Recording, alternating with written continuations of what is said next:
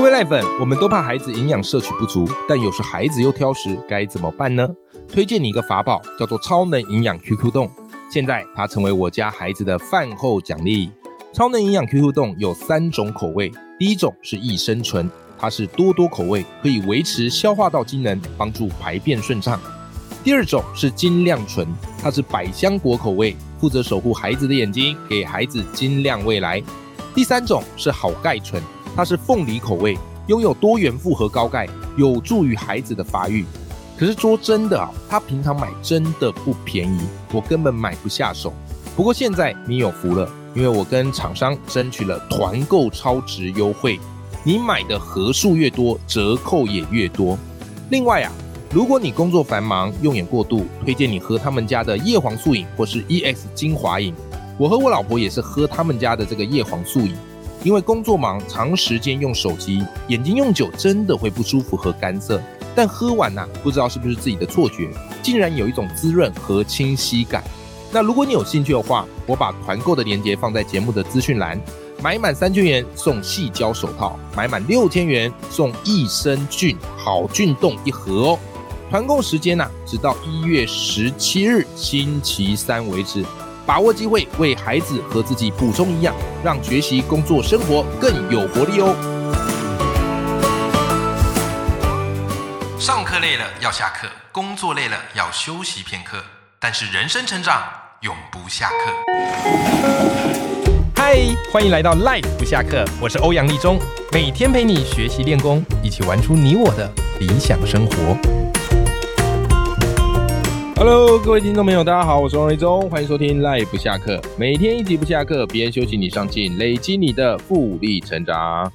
好，最近我决定开启一个新的系列，哈，就是来跟大家分享一下一些知名的企业故事。然后以及从这些企业故事啊，他们的这些过程当中，能够带给我们什么样新的启发啊？因为我自己蛮喜欢去看一些企业故事，然后以及他们的一些商业模式。啊，虽然我没有打算开什么大公司啊，搞一些大创业，诶，可是，在看这些这个执行长哈，他们决策的过程当中，的确是可以带给我们一些重要的启发的，好不好？哈。好，那今天的这一集呢，就来跟大家聊一聊 Netflix 的故事。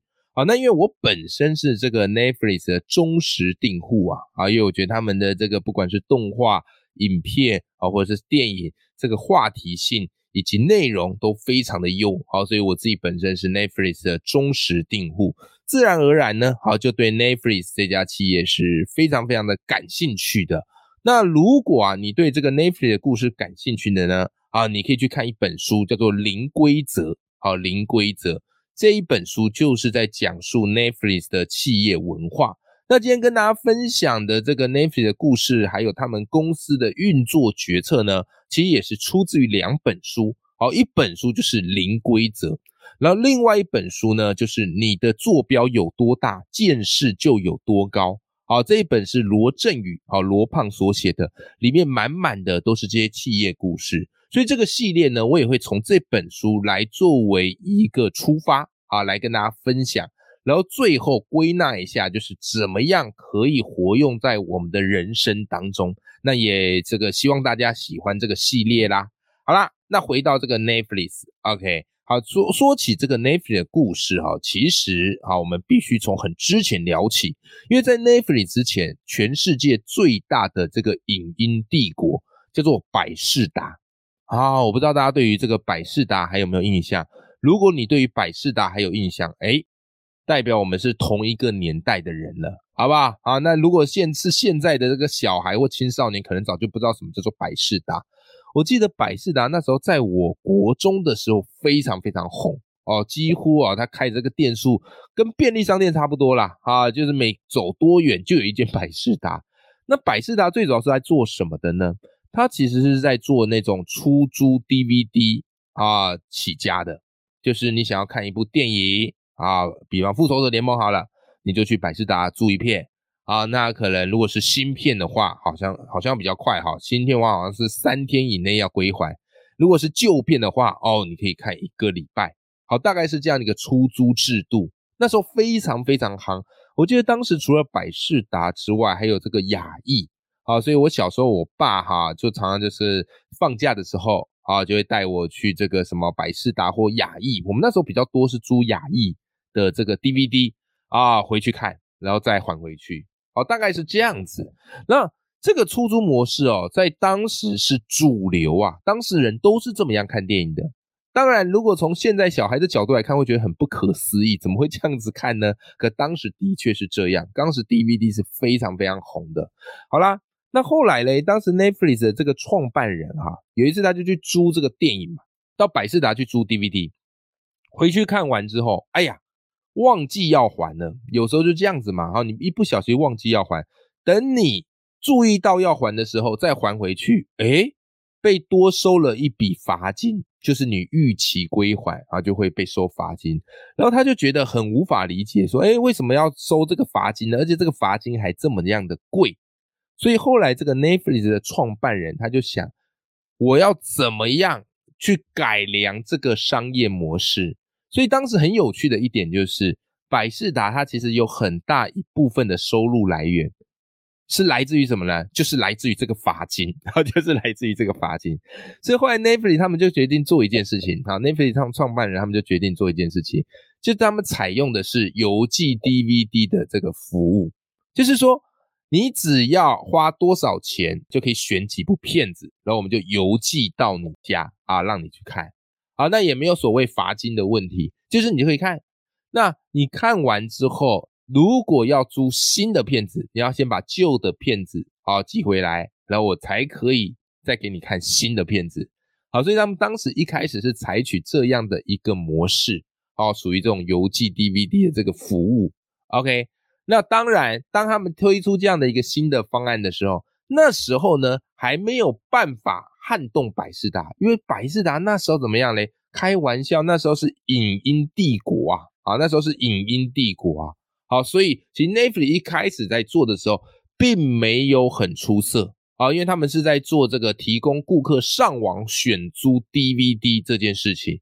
OK，那在《零规则》这本书啊，那时候这个这个 Netflix 啊的其中一个创办人，然后李德海斯丁，好，他就有回顾到那时候他们员工大概一百多名啊，订户呢只有三十万人。啊，所以一开始起步是非常非常辛苦的。单单那一年哦，他们总计就赔了五千七百万美元了啊，五千七百万美元。所以最后他们真的一开始真的是走投无路，真的不行了。所以后来他们决定怎么样嘞？决定提议给百事达，让百事达呢来买下 Netflix。哎，没想到吧？对不对？曾经这个 Netflix 是是小虾米。好，到这种程度，就希望就是百事达可以买下他们的 Netflix，OK，然后由他们专心来经营这个百事达的网络出租，啊，来作为他们线上影音的出租部门，OK，好啦，后来呢，哎，他们也谈了，Netflix 跟百事达也谈了，那那时候呢，这个百事达啊的执行长啊，挺很专心嘛，然后也是个问他们说，哎，那你们打算要百事达花多少钱买下 Netflix？好，那当时呢，这个李德啊，他就说五千万美元，好，五千万美元。结果百事达呢，二话不说就拒绝了，好，就直接拒绝了。那这个对于李德还有整个 Netflix 来说呢，是一次很大的挫败。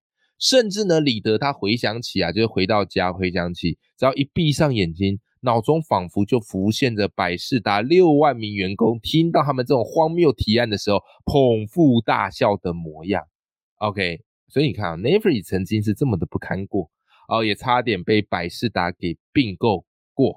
OK，可是慢慢哈，这个李德回去之后，他们就痛定思痛，他们就想，既然邮寄服务这个是没有办法撼动百事达的地位，人家也不愿意去把你们买下来，那我们应该做什么样的一个转型？他们能够提供什么样的服务？这时候嘞，诶，他们就在想一件事情，那我们何不自己来？自创内容呢，对不对？我们不要被动的等片商出片啊，然后我们再来购这个哦，我们再来去这个收购他们的 DVD，我们何不主动出击呢？所以后来呢 l e n f y 他们就慢慢走向自制内容哦这一条道路，然后事业就开始慢慢的起步了。所以你看哦，你看哦，当时哦，在二零零二年，他们这个第一次是百事达跟 Netflix 会面之后，百事 Netflix 公开上市，哦，公开上市。那当时的百事达依旧是比 Netflix 大非常非常多的。OK，好啦，但是 Netflix 它持续去创作他们的自制内容，持续去创作他们的自制内容，结果嘞？发生什么事情呢？在二零一九年的时候，他们自制的这部电影，好叫做《罗马》，哇塞，竟然获得奥斯卡提名最佳影片，而且获得三座的奖项。所以 Netflix 就开始慢慢慢慢起步了。到最后的结局，你知道了？结局是什么呢？好，结局你看啊，百事达当年二零零零年的市值是六十亿。看起来完全无法撼动的帝国，可是到了二零一零年，你看十年哦，百事达宣告破产，然后到了二零一九年的时候，全世界只剩下最后一间店面，眼看它楼起了，眼看它楼塌了。可是 Netflix 呢？Netflix 的用户不断不断的在激增增长当中，对不对？他们自创内容，他们开发了新的这个商业模式。啊，最最后采取这个所谓的订阅制度，只要你订阅 Netflix 里面所有的电影、所有的动漫啊、所有的影集，你都可以看。而他们的用户超过了一亿六千万用户，最后 Netflix 正式的成为大金运，而百事达销声匿迹。OK，其实我觉得看这段故事啊，我觉得是非常非常的有意思的，就是在商场上。呃，看起来巨大的啊，看起来巨大的企业，它并不是无坚不摧的，它反而是非常非常脆弱的。为什么呢？因为只要人们的习惯改变了，一个新科技诞生了，或是一个新的技术起飞了，哇塞，这个公司它原先的地位可能就不保，对不对？像百事达，我觉得它也有一点点非战之罪。为什么？因为就新技术的提升呐，现在大家都怎么样嘞？啊，在云端，或是看串流影音就好了，已经没有在看 DVD 啦。所以你看，现在也没有所谓的 DVD 机呀。以前我们买笔电，对不对？啊，那个笔电上还有所谓的 DVD 的硬盘。后来我买笔电怎么样？现在都没有所谓 DVD 的硬盘了。就是你的，如果你真的要，你要去买一个外接 DVD 播放器。这个就是一个时代的演进跟改变，而百事达它就是在时代演进跟改变来不及跟上的缓慢巨人，那最后就是注定被消灭掉，有没有？这个就是商场上不变很久的一个定律。好啦，那接下来我觉得另外一个有趣的点，想跟大家聊的是 Netflix 的企业文化是非常有意思的。好，我后来看了《零规则》这本书，我发现哇，Netflix。它真的不愧是非常创新的一个公司，连它的企业制度都完全完全的不一样。怎么说呢？好，来我跟你讲哈，Netflix 一般我们先这样想哈，大部分的企业文化大概长什么样子？传统我们对企业文化的印象大概长什么样子？我跟你讲，都是希望员工可以忠诚嘛，对不对？好，不要跳槽嘛。可是你知道吗？Netflix 的企业文化，它鼓励员工跳槽。他鼓励员工跳槽，为什么？因为跳槽代表你有本事嘛，对不对？代表你在市场有这个行情嘛，所以你可以试着跳槽出去，去探一探你在其他公司哦，人家愿意给你多少薪水，你回来跟他们讲，Netflix 会给你比其他家报更高的薪水。你看，这个就是怎么样嘞？颠覆我们既往的认知。好，再来嘞，一般的企业文化，哎，怎么样嘞？寻求挑战。可是你看哦，Nevery 他们企业网很有趣，他们说什么？他们说其实我们不想改变世界，我们只想要让用户感到幸福。好了，再来哈，一般企业文化对于休假的制度是非常非常严谨的，对不对啊？你只能休多少啊？然后说多少是时数。可是 Nevery 企业文化很有趣，他们没有固定的休假制度。你觉得你工作完想休假没关系，你就自动休假。可是请注意哦。你不要想哇，那很爽啊！没有，Netflix 的员工淘汰率是非常非常高的。好，所以呢，他们整个的企业文化跟大家想象的完全不一样。OK，如果你有兴趣，可以去看《零规则》这本书。那因为今天啊时间关系，我帮你做一个 Netflix 企业文化很精要的整理。他们企业文化大概从三个角度出发。第一个角度叫做人才密度，他们觉得一间公司并不是以说啊，你这个人多就代表很厉害。如果人多，可是里面都是庸才，会拖慢整个组织的改变，对不对？好，所以呢，他们的人才密度是非常非常高的。他们怎么做？第一个，他们会裁撤掉平庸的员工，毫不手软啊。但是该给的这个补偿金啊，或者是什么这个什么这个辞职的这个费用啊，他们都会给。好，第二个呢，他们有所谓的业界最高薪资啊，就是他们钱很敢给，只要你是那个人才啊，他们的钱给的是不手软的。OK。好了，再来第三个呢，就是他们会进行留任测试。好，他们会进行留任测试。OK，好，比方，假如你团队里某个人明天就要辞职，你会说服他改变心意吗？还是你会接受辞呈？啊，心里却松了一口气。如果是后者啊，你现在就应该准备好资遣费，然后开始寻找最佳人选。这个是 n a m e f r e e 他们的一个所谓的留任测试。OK，好，所以在人才密度，他们追求是非常高的。第二个，他们企业文化很有意思的地方是，他们鼓励诚实敢言啊，他不要这种很虚假的、互相恭维的啊、吹捧的，不要。OK，所以诚实敢言呢，也是他们的一个很重要的呃企业文化啊，企业文化。好，他们鼓励互相把你真的觉得对方的问题讲出来。啊，这个是他们所做的，OK，好，所以他们运作法则是，就算你私下讲，你也只会讲你可以当着别人面说的话，好，这是他们的一个企业文化，然后他们也提倡透明的文化，以及实施三百六十度的考量，OK，好，好，这个是他们的第二个企业文化，第三个企业文化是什么呢 n e t f l i 第三个企业文化叫做放松控制。好，叫做放松控制。所以就像我们前面讲的哈，Netflix 怎么样嘞？他们对于休假有有一个反思，他们对于休假有一个反思。他说，我们有时候周末全在线上工作，然后占用一个下午的私人时间。既然我们不会记录每周工作几小时，那么我们为什么要记录每年休假几天呢？哦，这是他们对于休假的反思。好，所以他们的做法就是完全没有休假规定，你想放就放，所以废除休假规定。而且因为他们怕员工不休假，所以呢，主管会带头示范放长假。OK，好，李德他就带头示范怎么放长假。那当然啦，你主管也需要跟团队去沟通一些休假的原则。好，所以这个是他们的企业文化。好，这是他们的企业文化。好，你也不必去讨好上司，或是也也不去。也废除一些很琐碎的费用的规定，你觉得需要你就用啊。但是如果我们注意到，我们可能会稍微问你一下。